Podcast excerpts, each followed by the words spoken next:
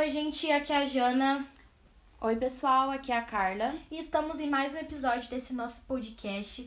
E agradeço a você que está nos escutando desde o primeiro episódio e hoje está aqui para nos acompanhar novamente. E se você ainda não acompanha nosso trabalho lá no Instagram, corre lá e segue a gente. O nosso arroba é a raiz de tudo, é tudo junto e raiz é com Z, só frisando.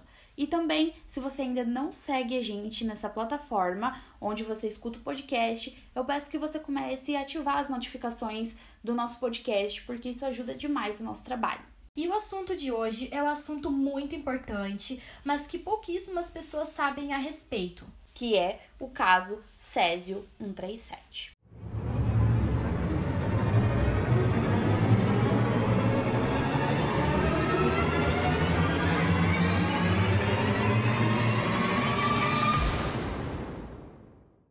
Foi um dos maiores acidentes radioativos do mundo e aconteceu aqui no Brasil, mais em especificamente em Goiânia. Quando falamos em acidentes nucleares e acidentes radioativos, existe uma grande diferença entre os dois. O acidente nuclear acontece dentro das usinas nucleares, ali no estabelecimento em si. E quando falamos em acidentes radioativos, falamos do acidente, né, que fala dos produtos radioativos, então, nesse segundo caso, não precisaria necessariamente haver um acidente dentro das usinas nucleares, mas apenas com o produto radioativo. Então, bora lá descobrir como rolou toda essa história.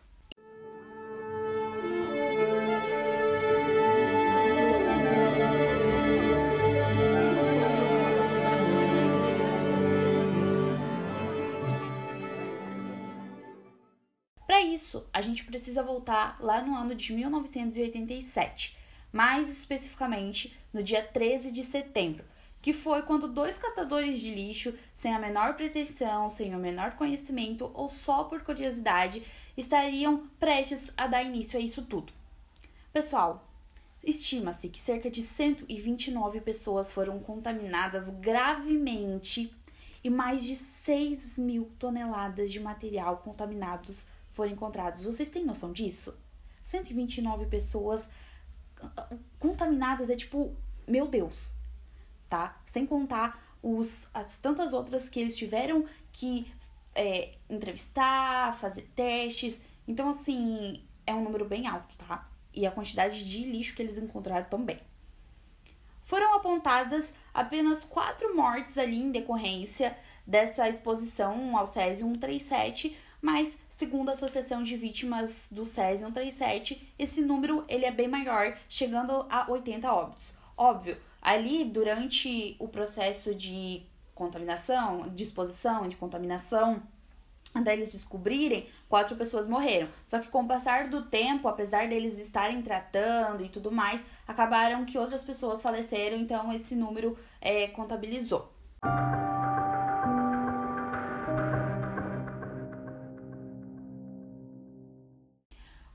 Dos Santos e o Wagner Mota, eles estavam em mais um dia de trabalho normal, até que eles chegaram ali nas antigas instalações do Instituto Goiânio de Radioterapia, que fica localizado no centro de Goiânia. Eles estavam lá vasculhando, procurando coisas para que pudessem vender e acabaram encontrando um dos aparelhos de radioterapia que ficou abandonado no local e, muito curiosos, né, eles acabaram resolvendo por levar essa máquina para casa, levaram lá para casa do Roberto.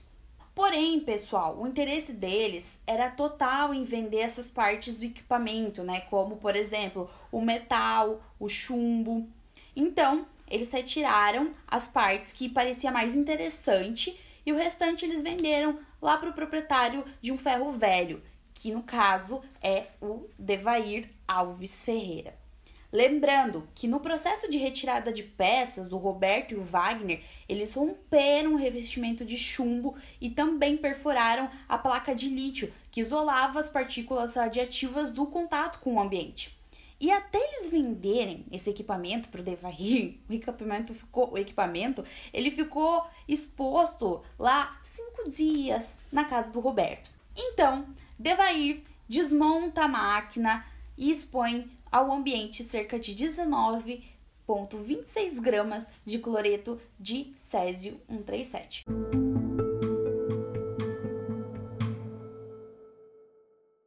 Para quem não sabe, o césio 137 ele é tipo um pozinho branco, ele é bem semelhante a sal de cozinha e no escuro ele tem uma coloração mais azulada e ele brilha. Ele ficou muito emocionado com isso, com essa descoberta que ele fez. Então ele correu lá para mostrar para a família, para os amigos, para o vizinho, para quem quisesse ver, e ele até chegou a distribuir o SES 137 para algumas pessoas. E toda essa exibição, todo esse show, todo esse circo durou uns quatro dias.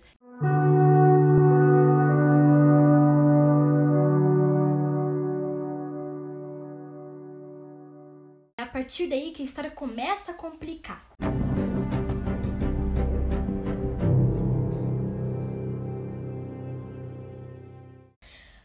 Como a Carla comentou lá que em setembro eles acharam essas pedrinhas mágicas, as partículas do césio 137 começaram a se espalhar pelos ares de Goiânia, só que só em outubro foi que eles constataram a contaminação.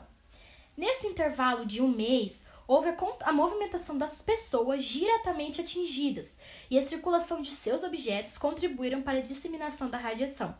Após o contato com césio 137, começaram a aparecer as primeiras vítimas, com sintomas semelhantes, como vômitos, náuseas, diarreia e tontura. Essas pessoas que apresentavam esses sintomas começaram a procurar as farmácias e os hospitais. Maria Gabriela, que é a esposa de Devair, que deixou aquela cápsula mostra para todo mundo ver na casa dele, é, foi contaminada pelo, pelo Césio 137. E também Leide das Neves, que tinha apenas 6 anos de idade na época que aconteceu tudo isso. E ela ganhou essas pedrinhas para brincar de seu pai, Ivo, que era irmão de Devair. Então, a gente pode perceber que eles não tinham noção nenhuma do que estava acontecendo. O fato é que essa menina, né, ela foi comer um ovo cozido e como ela estava com as mãos contaminadas desse pó radioativo, ela acabou contaminando o alimento. E o seu diagnóstico foi de contaminação interna aguda.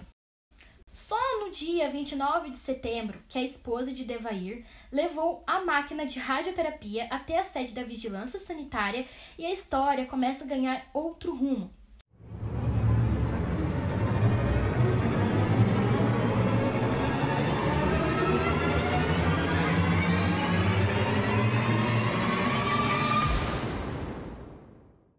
Graças a ela e às suas suspeitas, é que foi possível identificar os sintomas de outras vítimas, como dito né, anteriormente pela Carla e por mim, as que procuraram os hospitais e farmácias e eram de contaminação radioativa.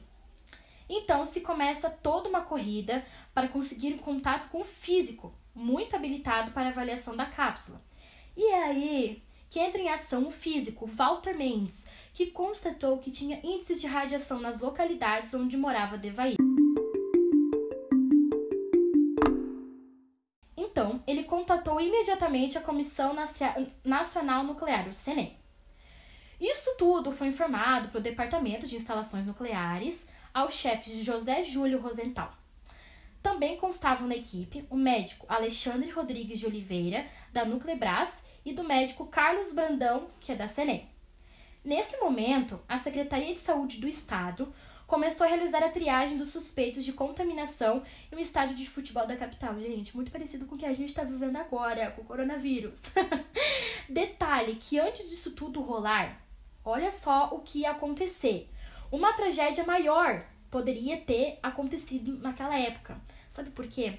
Os bombeiros planejavam jogar a cápsula dentro do rio Meio Ponte, que é nada mais, nada menos que a principal fonte de abastecimento da cidade o que poderia acarretar em um número de contaminados ainda maior.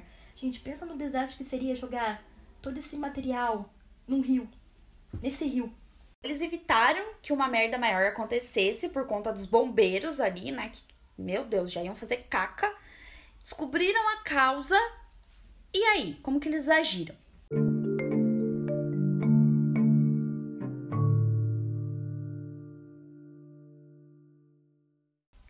As medidas que eles tomaram foi de separar todas as roupas das pessoas que foram expostas à radiação e elas foram lavadas com água e sabão para poder descontaminar. As pessoas, elas tomaram um quelante, que é denominado de azul da Prússia, e essa substância, ela elimina os efeitos da radiação no corpo, né, fazendo com que as partículas do césio saiam do organismo através da urina e também das fezes. Como mencionado anteriormente, ali, a Lady das Neves, a sobrinha do Devair, ela foi uma das primeiras vítimas fatais dessa tragédia, gente. E depois dela veio a Maria Gabriela, que era esposa do Devair, como a Jana explicou.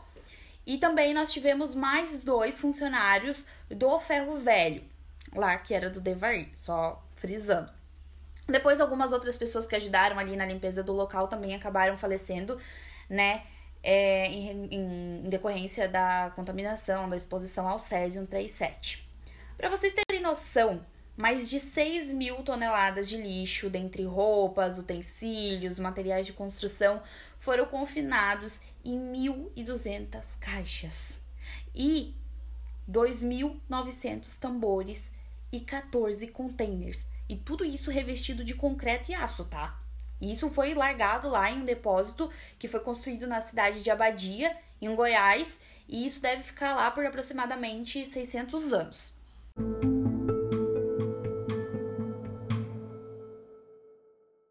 E aí, houve punições para quem deixou isso acontecer?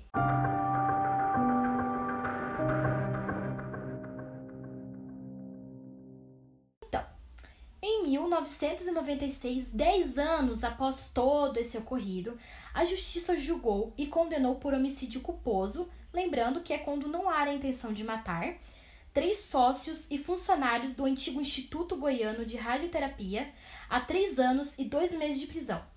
Porém, né, como aqui no Brasil, essa pena foi substituída por prestação de serviço. Hoje, uma lei estadual garante às vítimas que ainda correm risco de desenvolver câncer o pagamento de uma pensão e assistência médica. Porém, as vítimas reclamam da omissão do governo para assistência, tanto médica como de medicamentos. Para tentar resolver a situação, eles fundaram a Associação de Vítimas Contaminadas por Césio 137 e lutam contra o preconceito ainda existente.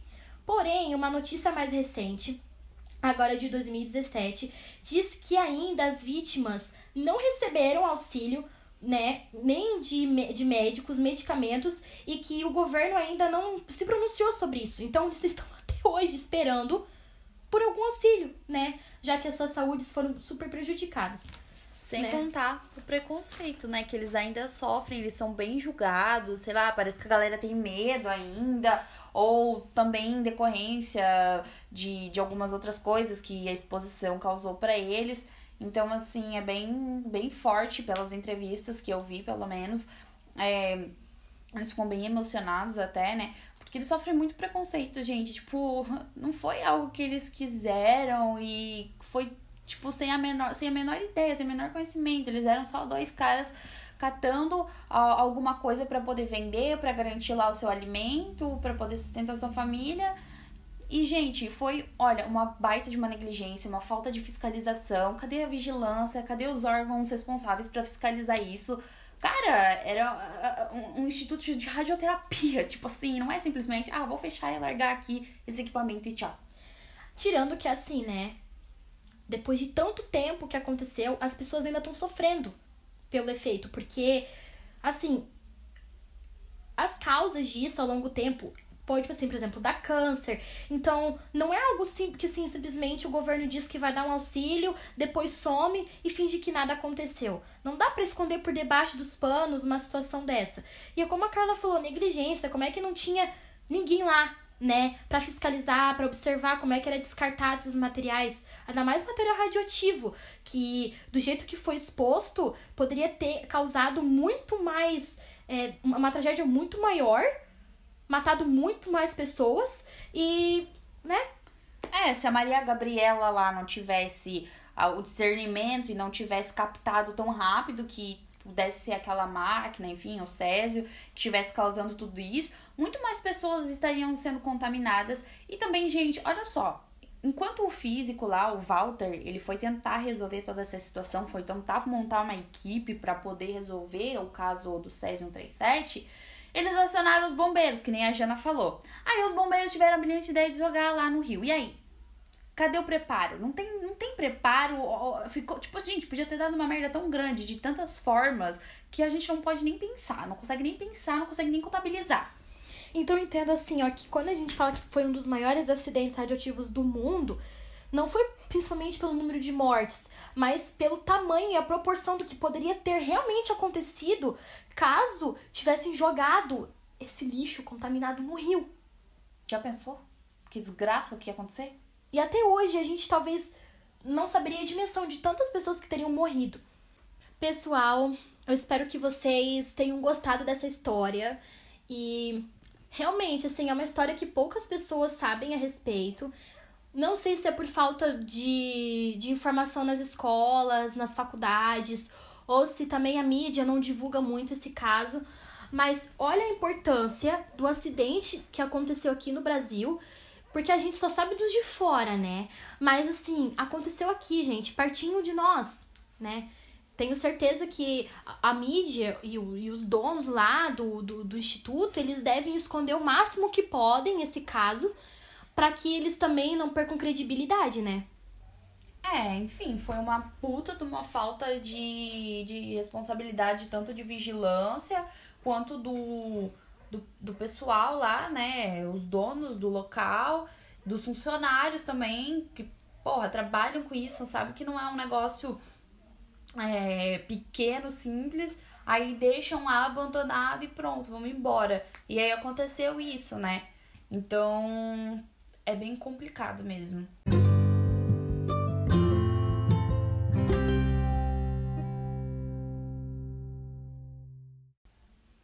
Mas, como a minha amiga disse, essa é a história de hoje. Estamos encerrando mais um podcast. Já estamos com saudades de vocês para a próxima quarta-feira. E contem que vai vir um episódio muito massa por aí. Vocês vão gostar bastante. E é mais ou menos essa pegada. E nos digam lá no Insta o que, que vocês acharam, né, desse caso Césio 137. Deixe a opinião de vocês sobre o que aconteceu, sobre essa negligência, para que a gente também possa ouvir a opinião de vocês. E é isso aí, galera. É assim que terminamos mais um EP. Esperamos vocês na quarta-feira que vem. Muito obrigada pela companhia. Nos sigam nas redes sociais de novo. Nos acompanhem aqui nessa plataforma onde você escuta o podcast. Um beijão e até quarta-feira. E nunca se esqueçam de sempre perguntar o porquê.